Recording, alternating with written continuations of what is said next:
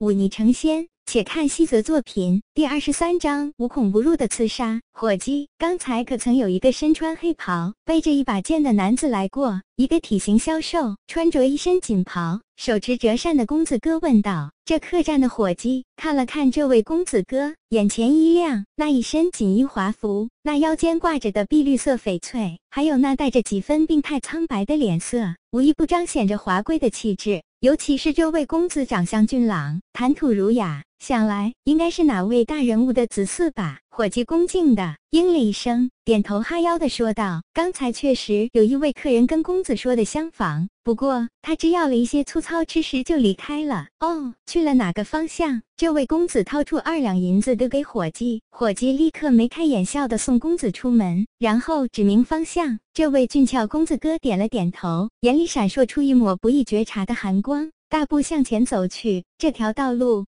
的尽头有着一间药铺，这位公子哥略一沉吟，还是大步走了进去。药铺里只有一个抓药大夫和一个身穿黑袍、将整个身子都笼罩在内的男子。那男子看到有人进来，身体立刻绷紧。他从兜帽的缝隙里朝外看了一眼，见是一位不认识的公子哥，这才重新低下脑袋。公子哥看了那男子一眼，似乎没有发现他的存在一样。径直走到那大夫身前，说道：“抓几味药材，须记好了。”那抓药大夫见来的是一位华贵公子哥，不敢怠慢，赶紧称是：“肥字三钱，红景天七钱，杀人七钱，桑葚十钱，枸杞、肉桂各七钱。”公子哥念出一个方子，那大夫记下，抬起头来说道：“这应该是一味固本培元的药物，只是这么多阳性药物。”掺杂在一起，恐怕有违阴阳调和之理啊！你只管拿药，废什么话？公子哥抛出一锭银子，那大夫一看，至少有十两，于是立刻闭嘴起身抓药。趁着大夫抓药的时候，年轻的公子哥吸了吸鼻子，不动声色的微微一笑：“您的药。”公子哥伸手接过，转身就朝外走。只是在快要经过那黑衣男子的时候，他腰间的那块玉佩陡然掉落。公子哥惊叫一声，低身去抓。黑衣男子也看到了这一幕，心神难免被跌落的玉佩吸引。正在这时，那本来应该惊慌失。措去抓玉佩的公子哥，陡然从袖子里掏出一样东西，一下子刺进了黑衣男子的腰部。那赫然是一柄匕首，而且上面有着灰色的光泽，显然是淬了毒的。黑衣男子怒喝一声。左臂即挥，可是那公子哥却早已经退出三步，任由那块价值不菲的玉佩跌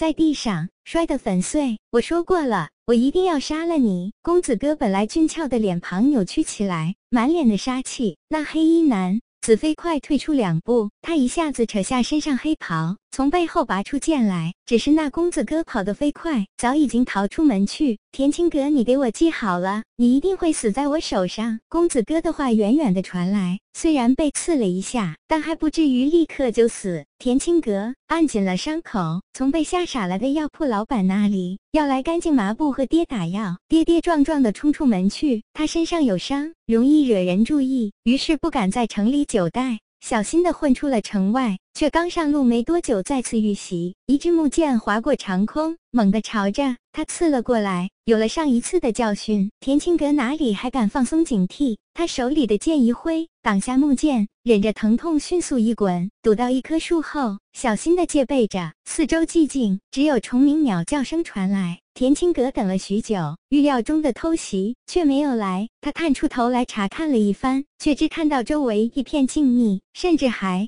有一只野兔从旁边奔跑而过，用力的捏了捏拳头。田青阁坐在地上，后背贴的大树，抬起头来长叹一口气。这样的偷袭已经不是第一次了。自从五天前逃出林州城李府，那个少年的追杀就没停过。前面两天自己因为受伤严重，不是那少年的对手，他还只是追赶着不停攻击自己。可是随着时间推移，自己身上的伤势渐渐好转，少年在发现已经不是自己对手的时候，终于转变了策略，弓弩、吹箭，甚至是飞黄袖箭，只要是能让自己受伤的手段。他都会使用，更是恶毒无比的将所有武器都淬上了毒。而且他似乎擅长易容变装之术，能打扮成其他人的样子，根本看不出什么破绽。田青阁刚开始不查，在人群中走着的时候，并没有刻意的戒备，一把匕首突兀的刺了过来，擦着他的脖子就掠了过去，吓出了他一身的冷汗。若不是自己刚好伤口疼痛，弯了弯腰，机缘巧合的避开了必杀一击。那一下就能要了自己的命。有了这一次的暗杀，田青阁再不敢大意。他几乎是十二个时辰都在暗暗提防。吃饭的时候要先试毒，喝水只敢喝牲畜喝过的水，连睡觉都躲到树顶上，将自己绑在树上睡。几天下来，田青阁感觉自己都瘦了一圈。这家伙是要活活耗死自己。田青阁咬了咬牙，愤恨地捶了一下旁边。